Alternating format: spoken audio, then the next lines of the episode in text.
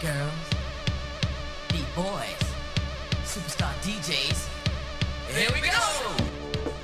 Hey girls, boys. Buenas tardes, amantes del teatro, Amantes de la danza. amantes de la escena.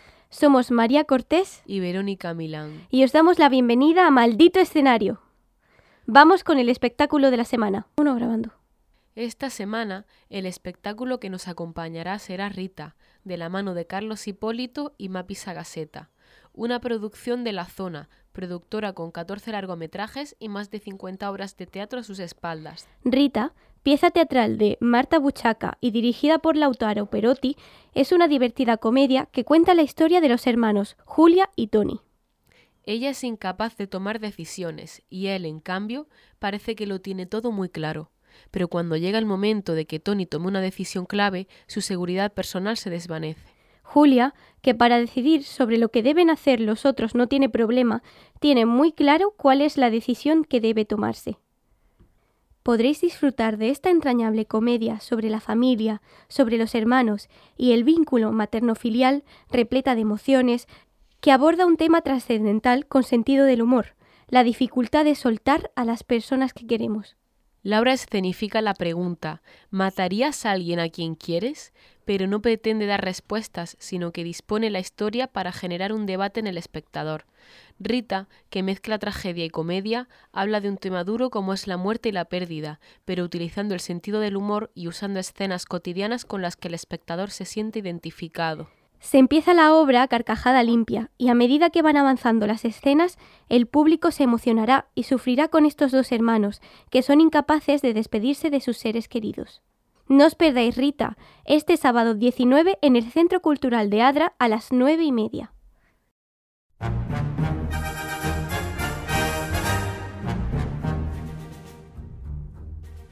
I feel pretty, oh. I feel pretty and witty and bright, and I pity any girl who isn't me tonight. I feel charming, oh so charming. It's alarming how charming I feel, and so pretty that I hardly can believe. I'm... ¿Conocéis la canción que acaba de sonar? I Feel Pretty es una de las grandes canciones del musical West Side Story. Estrenada en 1957 en Broadway, esta versión de Romeo y Julieta se desenvuelve en Nueva York en los años 50, donde los Jets norteamericanos y los Sharks de origen puertorriqueño pelean por el poder del barrio West Side, sin saber que Tony, perteneciente al bando norteamericano, se enamora de María, hermana del líder de los Sharks. Hace tan solo unos meses, Steven Spielberg estrenó su ansiada versión del musical en pantalla grande. Esto era algo que quería hacer desde pequeño. En múltiples entrevistas cuenta que le tiene especial cariño a West Side Story, porque fue el primer CD que tuvo de pequeño y lo ponía sin parar en casa, tanto que sus padres le prohibieron ponerlo de lunes a viernes. Ahora escucharemos uno de los tracks más conocidos, América, canción que habla sobre lo bueno y lo malo de ser una persona inmigrante.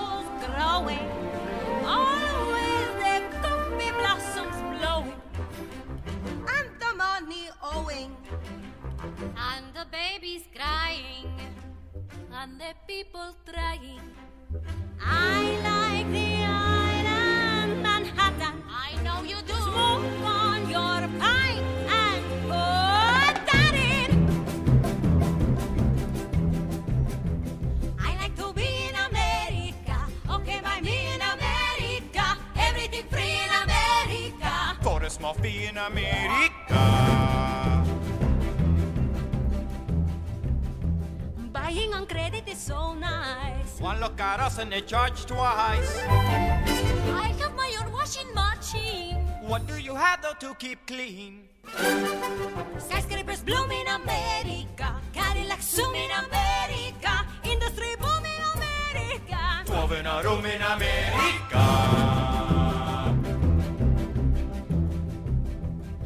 Lots of new housing with more space. Lots of them slamming in our face. I'll get a terrace apartment. Better get rid of your accent. Life can be bright in America. If you can fight in America. Life is alright in America. If you're all white in America. America,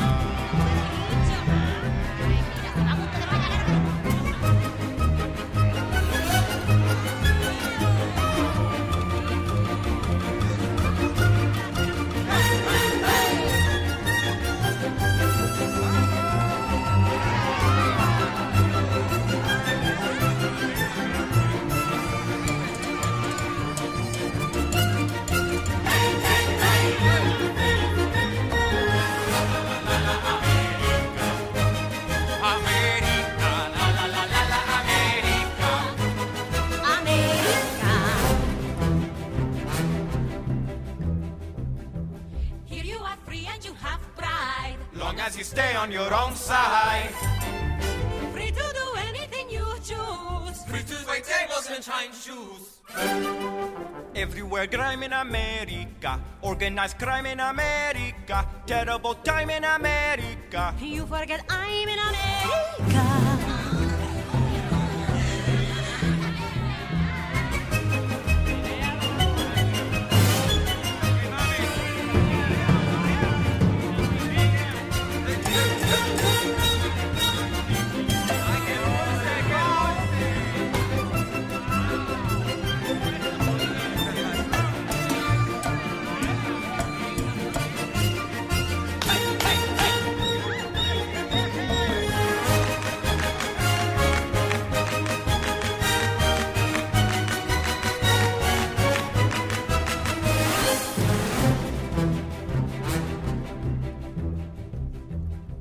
Think I go back to San Juan. I know about you can get on. Bye bye. Everyone there will give big cheer. Everyone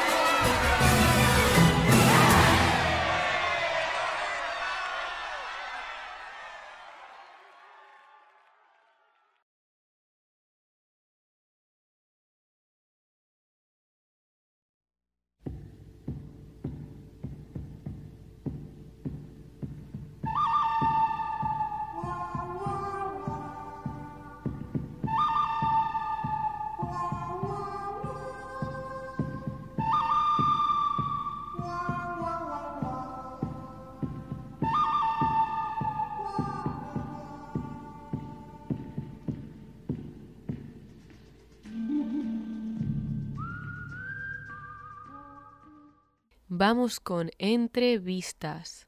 Leonardo Jiménez, dueño de Leonardo Atrezzo and Guns y uno de los referentes almerienses de indumentaria y atrezzo, de películas y sobre todo del Old West. Y bueno, comenzamos esta entrevista con Leo de Leonardo Atrezzo and Guns. Y bueno, Leo, primero de todo, ¿cómo estás? Pues muy bien, deseando ser entrevistado. ¿Estás listo? Sí, sí, por supuesto. Perfectísimo. Entonces empiezo con la primera pregunta.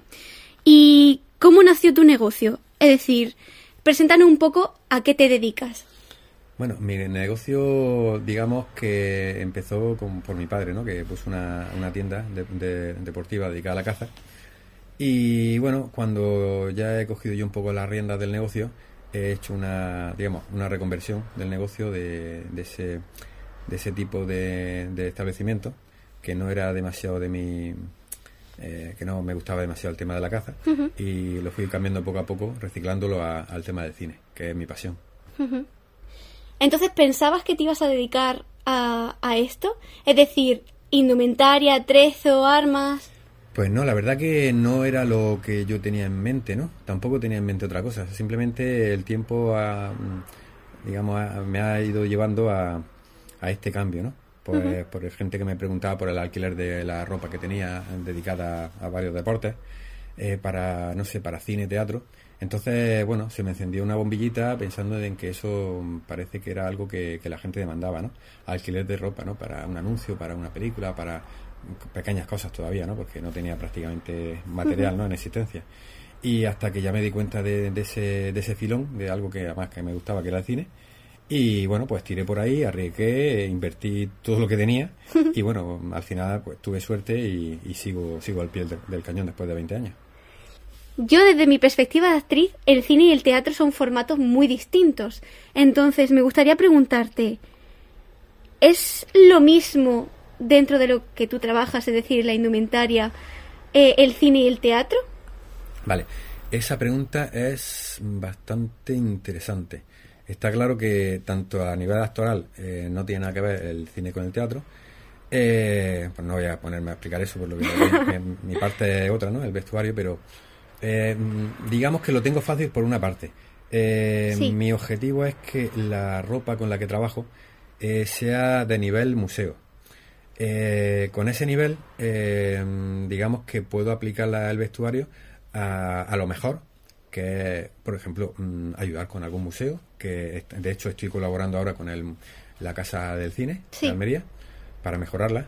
Eh, y mm, digamos que con ese nivel ya puedo vestir a cualquier otra historia, ¿no? Porque el nivel es, digamos, máximo en- de calidad, de acabado visual.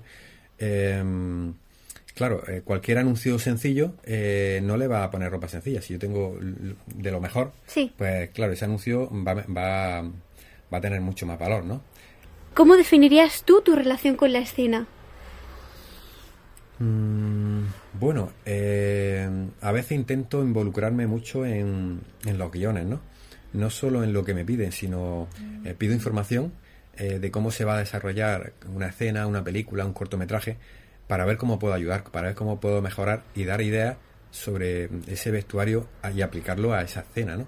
Eh, por ejemplo, no sé, mm, una escena que sea interior, eh, conviene que si hay, aunque la luz sea artificial, conviene que esté acorde y que resalte sobre lo que está rodeando, muebles, paredes, suelo, etcétera, ¿no? Entonces ahí también tengo una labor de, de bueno, de decorar, ¿no? Por medio de- del Sí. mismo vestuario.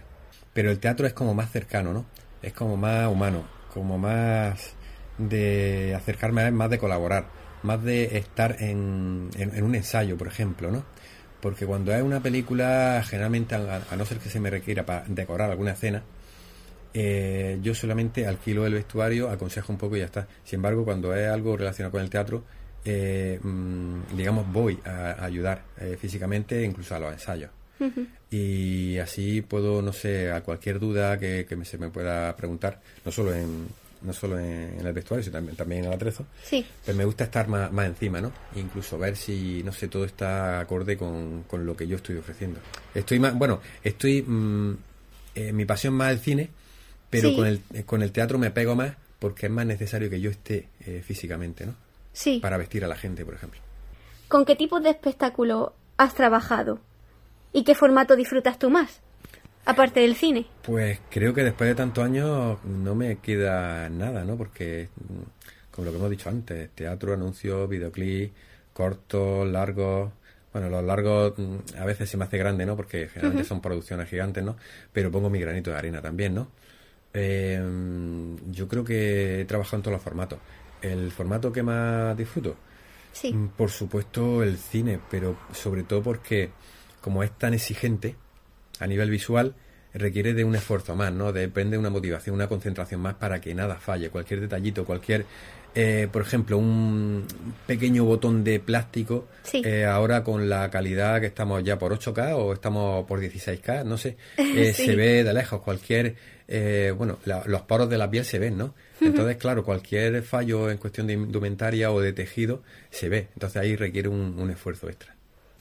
¿Y tú alguna vez te has subido al escenario? Eh, me he subido al escenario a regañadientes eh, y con mucho sufrimiento. Eh, pero solamente en casos excepcionales cuando ha faltado alguien para hacer un poco de bulto. Sí. Eh, alguien que tenga que decir una frase que alguien no o no se atreve o que simplemente se ha caído alguien en ese momento y yo estoy por ahí, ¿no? De, el Sí. tema vistiendo a la gente o decorando alguna escena o con el tema de las, ar- de las armas, que, Sí. por, que por supuesto soy especialista en ellas ahora de...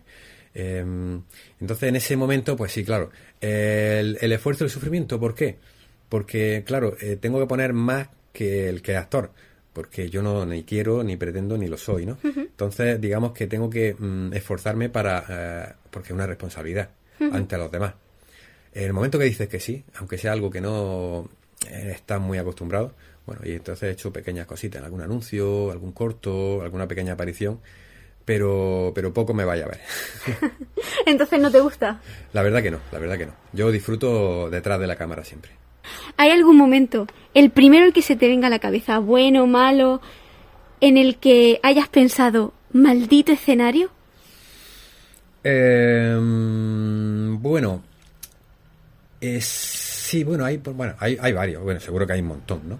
Pero ahora se me viene a la cabeza un día que pasé mucha vergüenza y no fue, fue relacionado con el, con el cine, pero fue en una entrevista que nos hicieron para mm, presentar el Always Story, que es una representación de recreación histórica que hacemos en el Mini Hollywood, Sí. en Mini Hollywood, que todos los años, que es vestir a, centena- a varios cientos de personas Sí. mm, venido de todo el mundo, Italia, Francia, Alemania, España, por supuesto, ¿no? Y mm, en la presentación que, que nos hizo la entrevista Canal Sur, en una especie de mesa, Sí. en, la Junta Andalu- en eh, un edificio de la Junta de Andalucía, bueno, pues yo estaba buscando a alguien que hablara por mí, no hubo manera, ¿no? Tuve que hablar yo.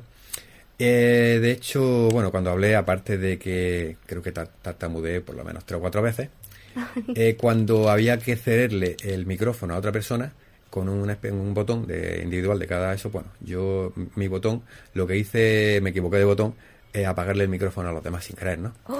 Y bueno, la verdad que la risa fue generalizada, ¿no? Y yo no sabía dónde esconderme, ¿no? Bueno, pero bueno, eh, eh, al final lo piensa y dice, bueno, eh, eh, son cosas divertidas, ¿no? Que, que muchas veces pasan. Pero en el fondo ya me he acostumbrado a las entrevistas porque también lo paso. El cara al público no, no lo llevo bien. Bueno, con esto concluimos la entrevista y muchísimas gracias, Leo. Muchas gracias a ti, encantado. Y ahora en nuestra siguiente sección, Lectoras con Drama, damos la bienvenida a Ricardo Arqueros, actor, director de escena, además de ser director de Inartesca. Hola Ricardo.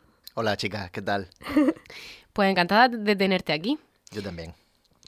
Bueno, explícanos un poquito y en unas pocas palabras qué es Inartesca. Bueno, pues para aquellos que todavía no sepan qué exactamente, porque hemos empezado el 1 de octubre, estamos en la calle Manuel Azaña 159, que está encima de- del Carrefour, como se dice. Pues en rápido resumen es un centro de formación, producción y exhibición escénica y cinematográfica.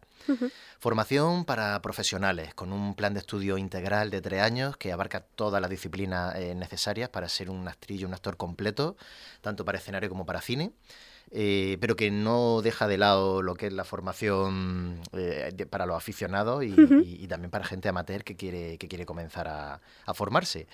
Producción porque nuestros alumnos no son solo personas que queremos que salgan con un título, y, Sí. sino que queremos que, que sean profesionales desde el momento en el que ya deciden comprometerse con la profesión, que es una, que es una parte muy importante.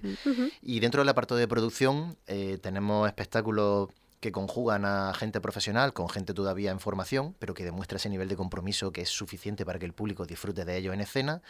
Tenemos, hemos producido ya en lo que llevamos estos cuatro meses Algo Animal, un espectáculo de café teatro de comedia divertidísimo. Eh, Lo Pescas, que es un espectáculo de mm, escena de Lope de Vega seleccionada. Y además un taller de clase de Siglo de Oro eh, se ha convertido en Ovejunas, que es un espectáculo integral que vamos a participar con él en todos los festivales que podamos y, y con el que esperamos eh, pues bueno, marcar una diferencia, porque es un espectáculo en el que seis actrices interpretan todos los personajes de la obra. Mm. ¿Cuál es la exhibición? Pues la búsqueda, porque el público almeriense y, y que nuestro alumnado y también profesionales que se sumen al proyecto, pues puedan mostrar lo que saben en escena y hacer al público disfrutar en escena y bueno, y en el celuloide también, en una película. Y ya que ha hablado de esas obras de teatro clásico, ¿en qué consiste esta lectura? Esta lectura tiene dos partes eh, muy diferenciadas. Eh, la primera eh, es el principio de la obra, son unas décimas maravillosas en las que el Caballero del Miedo habla del amor. Él ha visto unos ojos que, que, que le han hecho encenderse y, y- y habla con, con Cupido, que es el, el- el ciego Dios, Mm. eh, a- hablando de, de- de cómo se siente. La segunda parte de la lectura dramatizada son otras décimas que ya vienen en el tercer acto, un Sí. poquito antes de que al Caballero de Olmedo, spoiler mortal, eh, lo asesinen de mala Literalmente mortal. Y, y- Y y pedazo es muy intere- spoiler. y es muy interesante, bueno, es como el final de Bambi. Eh, el, el- el asunto es que durante toda la obra eh, hay momentos como de mm, eh, que se, que se ve venir, que hay como eh, sensaciones, signos, como si fuesen anticipos, como si fuese, eran como si fuese su destino. Y en este fragmento en concreto él se encuentra con unas personas por la noche que no entiende muy bien, en la oscuridad, y que funcionan de esta manera. Eh, bueno, es un texto precioso. ¿Y tiene algún tipo de conexión así especial con esta obra? Por cómo hablas de ella, la, la conoces muy bien. Bueno, em, cuando estrené mi primer espectáculo en el extranjero, en el, en el Chamizal Drama de Oro Festival, que es un festival que se hace en El Paso Anda. y que además tiene la peculiaridad de que eh, todos los espectáculos que se ven en El Paso se ven también en Ciudad Juárez, porque este festival nació para unificar a los dos países, a los dos estados, y, y entonces tiene, tiene esta particularidad tan maravillosa. Y ahí además, cada vez que había un espectáculo, después los actores salíamos para que el público nos hiciese preguntas si querían quedarse. Y, y esta era una de las escenas, yo estrené ahí un espectáculo eh, sobre Lope de Vega también, y era una de las escenas que llevábamos y, y, bueno, le tengo un cariño a ella y, y a todos los actores y actrices que estaban en aquel espectáculo, eh, a los que envío un caluroso y mm, lleno de amor abrazo desde aquí, Qué bonito. Muchas gracias, Ricardo. Sí, muchas gracias. a vosotras. Y con esto damos paso a la lectura con drama de El Caballero de Olmedo.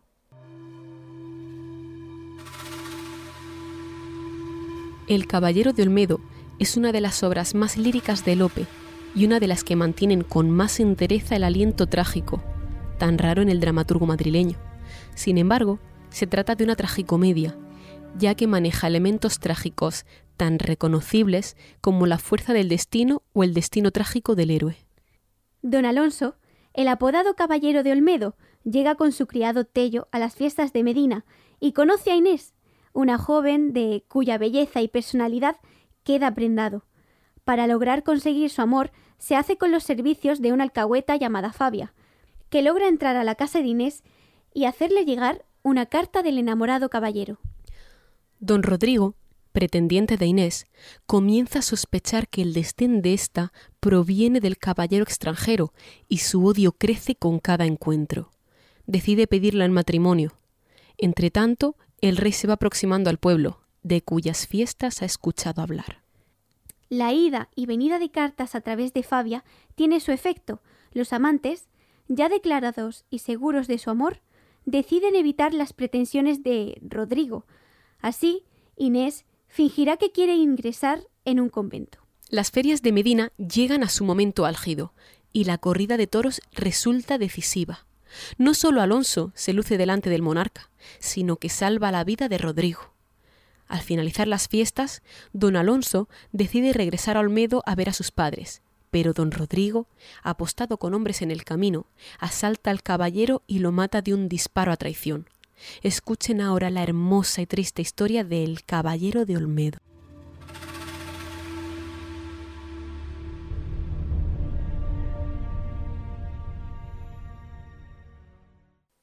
Amor, no te llame amor el que no te corresponde, pues que no hay materia donde imprima forma el favor. Naturaleza, en rigor, conservó tantas edades, correspondiendo amistades, que no hay animal perfecto si no asiste a su concepto la unión de dos voluntades. De los espíritus vivos de unos ojos procedió este amor que me encendió con fuegos tan excesivos. No me miraron altivos, antes, con dulce mudanza, me dieron tal confianza que con poca diferencia pensando correspondencia engendra amor, esperanza. Ojos, si ha quedado en vos de la vista el mismo efecto, amor vivirá perfecto, pues fue engendrado de dos.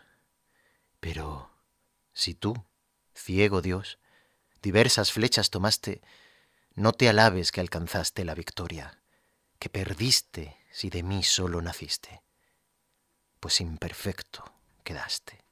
Lo que jamás he temido, que es algún recelo o miedo, llevo caminando a Olmedo.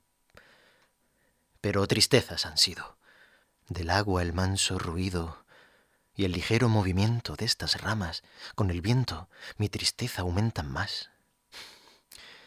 Yo camino y vuelve atrás mi confuso pensamiento. De mis padres el amor y la obediencia me lleva, aunque esta es pequeña prueba del alma de mi valor. Conozco que fue rigor el dejar tan presto a Inés. ¡Qué oscuridad!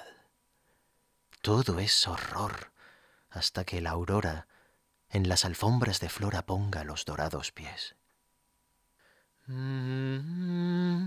Allí cantan. ¿Quién será? Mas será algún labrador que camina a su labor. Lejos parece que está, pero acercándose va. Pues cómo, lleva instrumento y no es rústico el acento, sino sonoro y suave. Mm, qué mal la música sabe si está triste el pensamiento. Que de noche le mataron al caballero. La gala de Medina, la flor de Olmedo. Cielos, ¿qué estoy escuchando? Si es que avisos vuestros son, ya que estoy en la ocasión, ¿de qué me estáis informando? ¿Volver atrás? ¿Cómo puedo? Invención de Fabia es, que quiere a ruego de Inés hacer que no vaya a Olmedo. Sombras le avisaron que no saliese y le aconsejaron que no se fuese el caballero. La gala de Medina, la flor de Olmedo. Hola, buen hombre el que canta. ¿Quién me llama? Un hombre soy que va perdido. Ya voy. Veisme aquí. Todo me espanta. ¿Dónde vas? A mi labor. ¿Quién esa canción te ha dado que tristemente has cantado? Allá en Medina, señor. A mí me suelen llamar el caballero de Olmedo, y yo estoy vivo. No puedo deciros de este cantar más historias ni ocasión de que a una Fabia la oí. Si os importa, yo cumplí con deciros la canción. Volved atrás, no paséis de este arroyo. En mi nobleza fuera ese temor bajeza. Muy necio valor tenéis. Volved, volved a Medina. Ven tú conmigo. No puedo. Qué de sombras finge el miedo qué de engaños imagina. Oye, escucha. ¿Dónde fue que apenas sus pasos siento? ¡Eh! ¡Labrador! Oye, aguarda. Aguarda, aguarda, aguarda. Aguarda, responde el eco. Muerto. ¿Yo?